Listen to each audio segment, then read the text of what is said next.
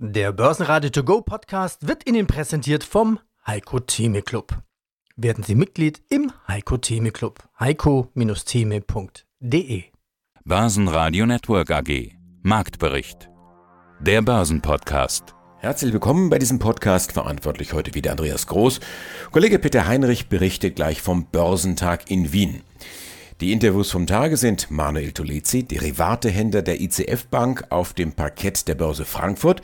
Er spricht unter anderem über die vermeintlich sicheren Häfen Gold und Bitcoin derzeit sehr gefragt. Konstantin Oldenburger von CMC mit der Chartanalyse von DAX, JP Morgan, Merck und Bitcoin.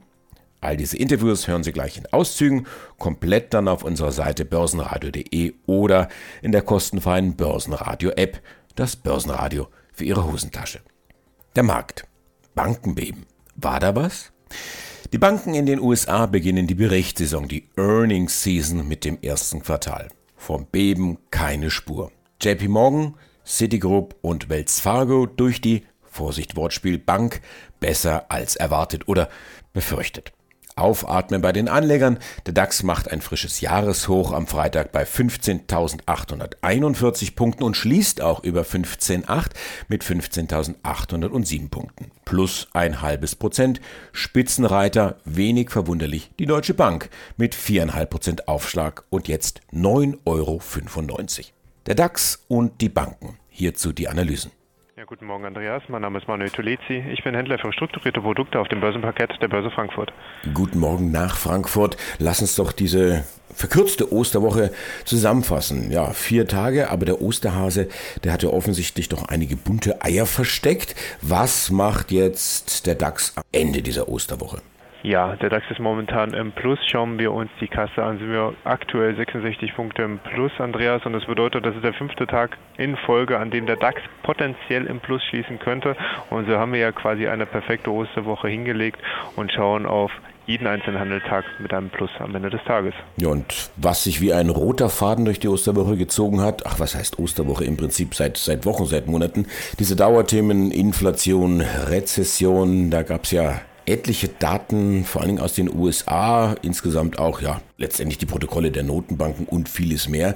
Da gab es das eine oder andere Highlight, ja fast täglich könnte man sagen.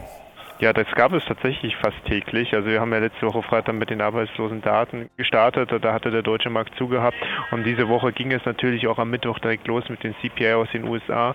5% wurden hier gemeldet. Und da haben wir auch gemerkt, dass die Anleger auch sehr sensitiv auf diese, sag jetzt mal, Wirtschaftsdaten waren. Und so gab es auch im Future sofort Ausschläge. Die Spreads sind auseinandergegangen. Wir haben zwischenzeitlich auch 150, 160 Punkte Moves gesehen. Und das hat natürlich auch dazu geführt, dass ein bisschen, ich sag jetzt mal, Stress in den Markt gekommen ist, die Anleger sich versucht haben, neu zu positionieren, diese Bewegungen mitzunehmen.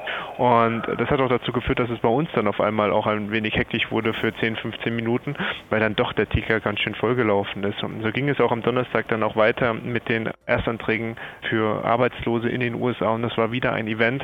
Die Daten kamen, der Markt hat wieder super sensitiv reagiert und die Anleger haben natürlich auch wieder den DAX hin und her gespielt, genauso wie auch den Dow Jones Future vorbörslich. Das sind momentan Punkte, die wir uns auch ganz genau anschauen, um zu schauen, wie geht es denn mit der Zinspolitik der Federal Reserve weiter und wie wirkt sich das Ganze dann auch weiterhin auf die Wirtschaftsleistung, auf das Bruttoinlandsprodukt etc. aus.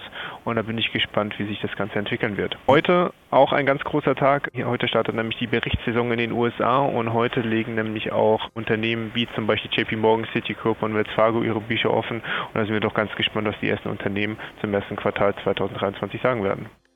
Ich bin Konstantin Oldenburger, Marktanalyst bei CMC Markets. Das Bankenbeben steckt den Anlegern sicherlich noch in den Knochen, auch in den Charts. Ja, die Charts sind da gar nicht so verkehrt, muss ich sagen. Das bedeutet, man kann durchaus ja positive Szenarien über die Charts erkennen und dafür könnten wir jetzt beispielsweise auch mal die, die JP Morgan uns anschauen als ja größtes Bankhaus der Welt letztendlich und Auffällig ist halt eben hier, dass wir trotz dieser Bankenkrise deutlich über den Corona-Tiefs notieren und auch deutlich über den Oktober-Tiefs notieren. Und das zeigt eben, wie, wie stark eigentlich diese JP Morgan Chase hier aufgestellt ist. Sie war jetzt auch nicht direkt oder akut von diesem Zusammenbruch der kleineren Regionalbanken betroffen. Man sagt sogar, dass JP Morgan eine der größten Profiteure dieses ganzen Tohuwabohus sein kann. Und das sieht man auch. Also wir machen weiterhin höhere Tiefs, was trendmäßig sehr gut ist und vorteilhaft. Und man muss sagen, dass von der Oktober-Rallye bis zum Hoch im Februar diese Bankenkrise, also ebenfalls in Anführungsstrichen, dass wir eigentlich ein perfektes Retracement hier geschafft haben von der vorherigen Rallye. Wir sind genau auf das 50er Retracement im Bereich der 122 Dollar gefallen, versuchen jetzt einen gewissen Boden zu etablieren.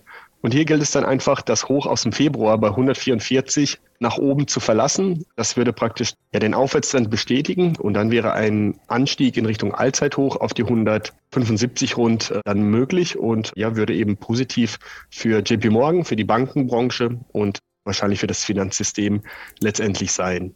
Und damit nach Wien zum Börsentag. Börsenradiochef Peter Heinrich ist soeben fertig geworden mit dem Aufbau des mobilen Studios. Ein echter Hingucker und ein echter Hinhörer. Peter, schon US-Radiolegende Howard Stern wusste, dass man mit vibrierenden Bassboxen viel Freude verbreiten kann. Mensch, Andreas, das war genau der richtige Hinweis. Hallo, hier ist Peter Heinrich aus Wien vom Börsentag. Und ich hatte dir ja gerade ein Foto geschickt. Kann losgehen. Der Messestand ist aufgebaut zum Börsentag. Da sagtest du, hey, unter deinem Lautsprecher, da fehlt noch eine Matte, sonst gibt es Rückkopplungen und Vibrationen und du hattest genau recht. Das Problem hatte ich wirklich. Ich werde wahrscheinlich irgendwas vom Auto noch nehmen. Ja, herzlich willkommen hier zum Vorabend des Börsentages. Am Samstag, 15. April findet hier in Österreich, in Wien, hier im Austria Center wieder der Börsentag statt. Und für die Österreicher, da sage ich immer gerne Börsetag, weil ich habe gelernt, in Österreich fällt das N weg. Also Börsetag. Was gibt es hier? Ganze Reihe von Vorträgen. Das ist eigentlich, glaube ich, das Hauptasset. Vorträge, Vorträge, Vorträge. Eins, zwei, drei, vier, fünf Hallen. Fängt um 10 an hört um 16.30 Uhr auf. Sie dürfen natürlich auch früher rein, viele Aussteller sind da. Es gibt auch einen B2B-Corner. Es sind Vorträge wie von der Börse Wien, Wiener Börse, Erwin Hof oder Palfinger ist natürlich da, habe ich auch im Interview hier am Börsenradio stand. Und natürlich Heiko Thieme als Schluss. Na, schon die Steuererklärung gemacht? Wir vom Handelsblatt haben in einem Steuerspezial analysiert, worauf das Finanzamt bei der Steuer 2023 genauer guckt. In unserem PDF-Ratgeber finden Sie die wichtigsten 16 Neuerungen, Einstiegstipps für Elster und vier Wege, wie Sie das Maximum herausholen. Sichern Sie sich also jetzt das digitale Handelsblatt vier Wochen für nur 1 Euro unter handelsblatt.com slash mehrwissen. Also es lohnt sich, wer in der Nähe ist, in Wien, das Wetter ist eh schlecht, 3 Grad plus, Dauerregen, kommen Sie zum Börsentag Wien hier ins Austria Center. Und vom Austria Center in Wien, jetzt gedanklich nach Paris. Am Donnerstag hatte es LVMH vorgemacht und am Freitag zogen Hermes nach. Luxus läuft einfach zurzeit. Hermes klettern 2% auf 1974 Euro. Bitcoin, auch eine ganz interessante Geschichte. Bitcoin hat in dieser Osterwoche 10% gut gemacht und damit sind wir über die nächsten Rundenmarke über 30.000 US-Dollar. Jetzt muss man natürlich wissen, dass man Volatilität buchstabiert mit B-I-T-C-O-I-N. Trotzdem, funktioniert die Charttechnik auch hier? Ja, der Bitcoin hält sich eigentlich hervorragend an, an Charts und Trends. Und ja, was kann man sagen? Wir, wir haben praktisch die, ja, die Mauer der Sorge erklommen, Wall of Worry, und gegen jede Vernunft sozusagen praktisch sogar seit Jahresanfang ja uns fast verdoppelt hier im, im Bitcoin. Und du sprachst jetzt auch die starke Wochenperformance an. Wir haben praktisch einen frischen Ausbruch über die 29.000 äh, hier hingelegt in dieser Woche. Der nächste Widerstand, wenn man das so sagen kann, äh, liegt eben im Tiefpunkt aus dem Jahr 2022, aus dem Januar diese Marke, die lautet 32.900 Dollar. Und das ist so ein sehr wichtiger Bereich, den wir ja vielleicht demnächst erreichen können, vielleicht auch über die nächsten Tage. Das Momentum ist ja sehr stark, wie wir gerade gesehen haben. Ja, von daher 32.900, sehr wichtiger Widerstand. Da dürfte sich jetzt dann auch mittelfristig entscheiden, ob wir ja eine noch größere Rallye bekommen. Die könnte dann in Richtung 50.000 gehen. Das ist dann der Hochpunkt aus dem März 22. Und ja, das ist dann im Moment in der Trendfolge äh, zu beachten. Wichtig ist aktuell vor allem äh, das Tief vom 10. März. Ironischerweise begann am 10. März ja die Bankenkrise in den USA. Und seitdem ist ja praktisch der Bitcoin explodiert. Also die Leute suchen nach Alternativen zu ihrem ja, Bankguthaben. Und genau dieses Tief, das sollte man als Trendfolger im Allgemeinen beachten. Und man kann jetzt grob sagen, ohne jetzt in die detaillierte Tradeplanung oder ähnliches zu gehen, solange dieses Tief hält, haben wir einen Aufwärtstrend im Bitcoin. Das bedeutet, dass Korrekturen an bestimmten Marken, also Unterstützungen in dem Falle, ja abgepasst werden können. Da kann man sich dann orientieren und ähm, ja, möglichst dann ja, versucht werden, dann in Trendrichtung, die wäre dann auch zu handeln. Guten Tag, Andi Groß vom Börsenradio und moderiere diesen Podcast mit unseren beiden Gästen heute. Wir sind zum einen der bekannte deutsche Historiker Andreas Röder. Hallo Herr Groß, ich grüße Sie. Dann schauen wir nach Nürnberg. Dort begrüße ich Wolfgang Jud, Chef der Credo Vermögensverwaltung und Initiator dieses Podcasts Investiere in dein Leben. Was fasziniert dich an der Person und am Wirken von Professor Röder? Ich war sehr beeindruckt davon, wie er bestimmte Sachverhalte dargestellt hat, insbesondere den Punkt, dass die Geschichte komplett offen ist. Was macht das dann mit, mit uns Menschen, um das nochmal auf den Punkt zu bringen? Was macht eine Klimadebatte, eine Corona-Debatte, eine Flüchtlingsdebatte mit unserer Gesellschaft, zumal diese ganzen Debatten in den sogenannten sozialen Medien hauptsächlich geführt werden und dort hm. eigentlich weniger als Debatte, mehr als gepflegte Stammtischkeilerei. Gepflegt? Also so gepflegt, glaube ich, ist diese Kannerei gar nicht. Sie haben damit natürlich ein weiteres ganz grundsätzliches Problem angesprochen, nämlich das Problem der demokratischen Öffentlichkeit. Diese demokratische Öffentlichkeit hat ein Problem von zwei Seiten her. Die sozialen Medien haben Sie genannt und es ist uns bisher nicht gelungen, in den sozialen Medien, mit den sozialen Medien, über die sozialen Medien Regeln eines öffentlichen Diskurses zu finden, die der demokratischen Auseinandersetzung wirklich gerecht werden würden. Denn meine, was ist der Vorteil von Demokratie? Ja, nicht ihre Effizienz. Das können autokratische Systeme, das kann China, das kann Russland letztendlich besser. Die Idee der Demokratie ist, dass wir durch den Wettstreit der unterschiedlichen Meinungen zu besseren Lösungen kommen, weil wir hoffen, dass im Wettbewerb der Meinungen sich das bessere Argument durchsetzt. Das ist ein alter Glaube, der im Grunde auf die attische, auf die athenische Demokratie zurückgeht und der uns treibt bei unserer Vorstellung von Demokratie. Aber jetzt haben Sie gesagt, die sozialen Medien sind das eine Forum, wo das nicht so stattfindet, wie das gerne wäre, weil der Shitstorm im Grunde das gepflegte Argument ersetzt hat. Aber wir haben auch erlebt, dass das in der öffentlichen Debatte Schaden genommen hat, weil sich die öffentliche Debatte polarisiert hat. Übrigens nicht nur in Deutschland. Aber in Deutschland ist es nicht zuletzt äh, Angela Merkels Alternativlosigkeit gewesen, die angefangen hat, diese demokratischen Regeln auszuhebeln, in der wir sagen, es ist die Vielzahl der Meinungen und der Argumente und der Wettbewerb der Argumente, der zählt, sondern Alternativlosigkeit heißt doch, ich habe hier eine wie auch immer begründete Wahrheit und über die wird nicht diskutiert. So hat Angela Merkel regiert. Und letztendlich finden Sie das heute bei den Grünen auf der einen Seite, die diskutieren doch, weil wir gerade von der Klimapolitik sprachen, die diskutieren die Argumente doch nicht mehr. Und den historischen Vorbehalt gegen die Energiewende, den ich gerade vorgebracht habe, den wird man doch in der politischen Öffentlichkeit, wie wir sie in den letzten Jahren erlebt haben, ganz schnell als irgendwas moralisch unzurechnungsfähiges, als Klimaleugnung, als Klimaverharmloser, was weiß denn ich, was machen und zack, brauchen Sie über das Argument nicht mehr zu diskutieren.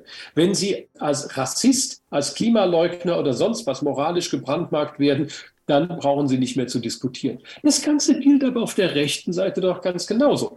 Die populistische Rechte kennt da auch nur eine Wahrheit. Ihre eigene, die ist im Zweifelsfall irgendwie verschwörungstheoretisch angehaucht. Und das heißt, linksgrüner Dogmatismus und rechte populistische Verschwörungstheorien haben eines gemeinsam dass sie diese demokratische Debatte, wo wir über unterschiedliche Positionen argumentativ streiten, dass sie die nicht wollen.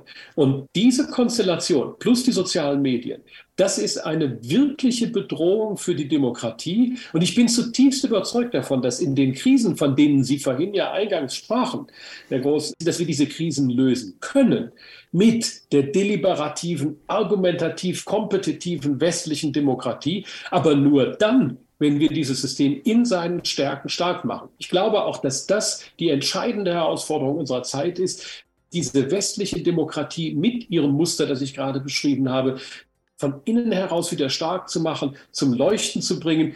Nichts hat mich so fasziniert wie das lange Telegramm von George F. Kennan aus dem Februar 1946 aus Moskau, wo er nach Washington schreibt, mit Stalins Sowjetunion wird keine Kooperation möglich sein.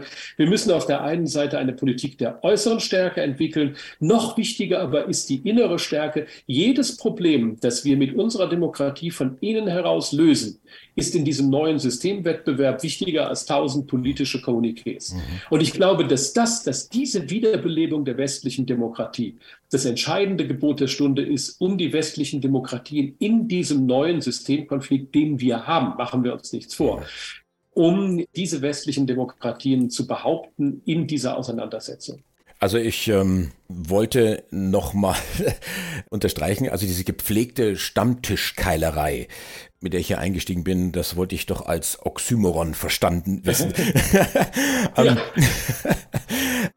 Wer soll denn das leisten, was Sie jetzt gesagt haben? Diese, diese Debatte, diese Debattenkultur, sind es die Experten wie Sie, die uns hier die Argumente geben? Ist es die Politik, die meiner Meinung nach zu oft versagt hat in ihrer Kommunikation? Sind es wir alle, die, die Bürger? Wer, wer kann da zusammenarbeiten? Ich gehe mal vom Ausschussverfahren aus. Die Politik hat ein Rekrutierungsproblem.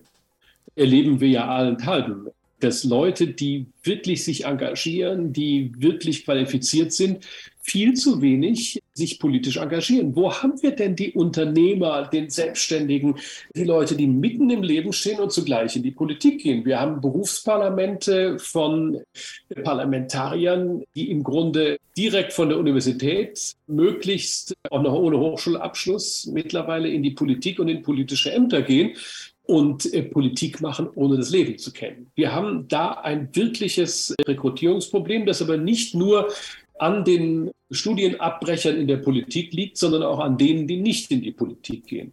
Was die Experten angeht, glaube ich, ist die Meinung und der Rat von Experten wichtig. Aber wir müssen auch das mit einem großen Ausrufezeichen versehen, denn die Vorstellungen von Expertenherrschaft, die wir wahlweise in der Pandemie oder in der Klimapolitik erleben, die ist natürlich nicht demokratisch. Die Vorstellung, dass Experten hier hingehen und sagen, ich habe hier das Argument und das ist wieder alternativlos und die Politik macht jetzt bitteschön das, was die Experten sagen, hat mit demokratischer Politik nichts zu tun. Expertenherrschaft ist eine ziemlich gefährliche Sache.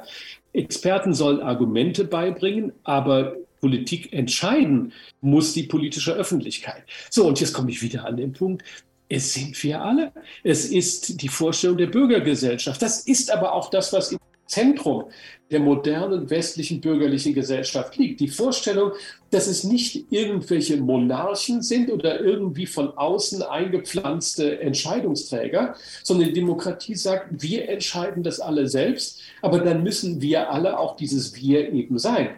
Und ich glaube, es ist ganz entscheidend, dass sich die Bürger in der bürgerlichen Demokratie engagieren und dass sie sich einbringen, wie hat man schon in der frühen Neuzeit gesagt, was alle angeht, muss von allen entschieden werden. Von allen entschieden werden heißt aber eben auch, dass man sich politisch engagiert.